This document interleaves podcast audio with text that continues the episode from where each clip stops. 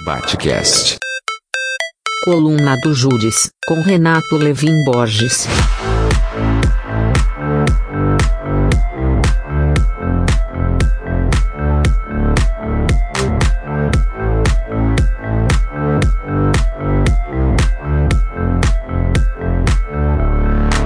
Bom momento, aqui é o Judes e eu tô hoje aqui para falar contigo, antipetista, ou indeciso, ou até mesmo bolsonarista. Eu sei que é muito difícil para vocês votarem no Lula. Eu mesmo tenho minhas críticas ao Lula, mas a verdade é que nós temos um plebiscito, essa eleição, sobre uma sociedade que a gente quer e uma sociedade que a gente pode abolir pela violência e pelo ódio.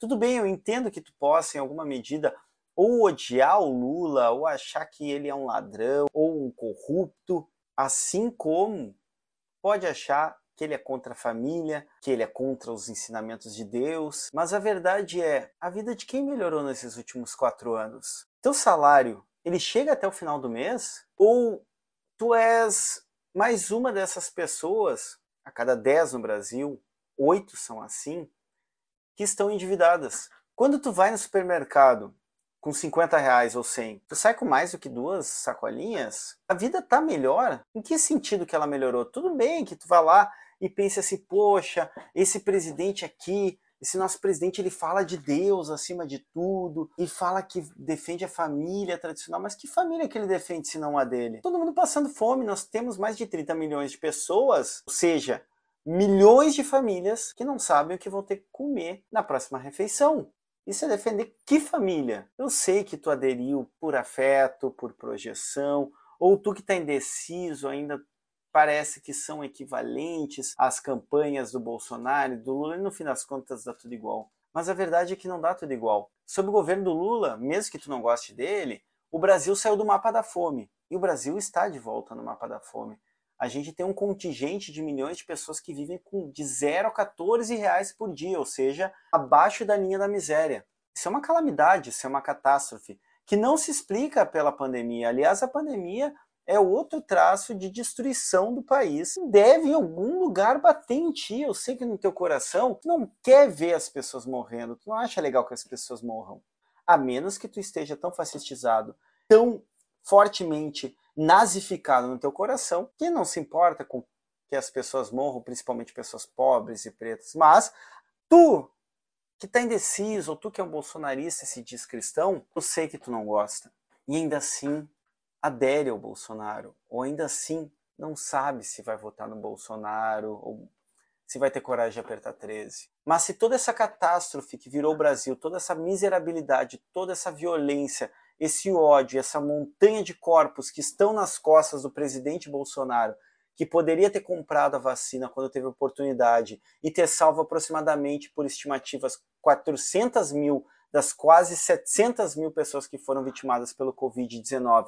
Eu não espero que tu vá sair fazendo o L, eu não espero que tu vá sair com uma camiseta do Lula, não precisa fazer nada disso. No silêncio da cabine tu pode depositar teus valores éticos, existenciais, políticos e de solidariedade ao não votar no 22. Se não quer votar no Lula, pode anular esse voto. Só que não se engane, o fascismo é um movimento suicidário. Ele agora mira nas vidas dos inimigos fabricados internamente, essas fantasmagorias como o comunista, o petista, esses são nossos inimigos internos, porque o fascismo só pode existir como guerra infinita, como movimento que não para de produzir seu próprio inimigo internamente. Agora pense, o que é Bolsonaro sem Lula, sem PT e sem os inimigos inventados, sem Venezuela, sem os comunistas? Ele não é nada, porque o fascismo, em todas as suas modulações, desde o fascismo de Mussolini, desde o nacionalsocialismo do nazismo alemão até Bolsonaro, ele só existe enquanto oposição a algo. Ele não existe como afirmação de coisa nenhuma. Qual que é o projeto de sociedade do bolsonarismo, se não ódio e morte? Qual que é o projeto de sociedade do bolsonarismo, se não miséria, privilégio para os ricos e fome para os mais pobres? O litro de leite está custando mais de 8 reais no Brasil a gente vai no supermercado com 50 ou 100 reais e não consegue comprar nada. A gente sai com duas, três sacolinhas. Nosso salário, ele foi derretido para aqueles que têm salário, né, se não fazem parte daquele contingente de 14 milhões de desempregados e os mais de 5 ou 6 milhões que estão desenganados, ou seja, nem procuram mais empregos, não têm nem mais esperança.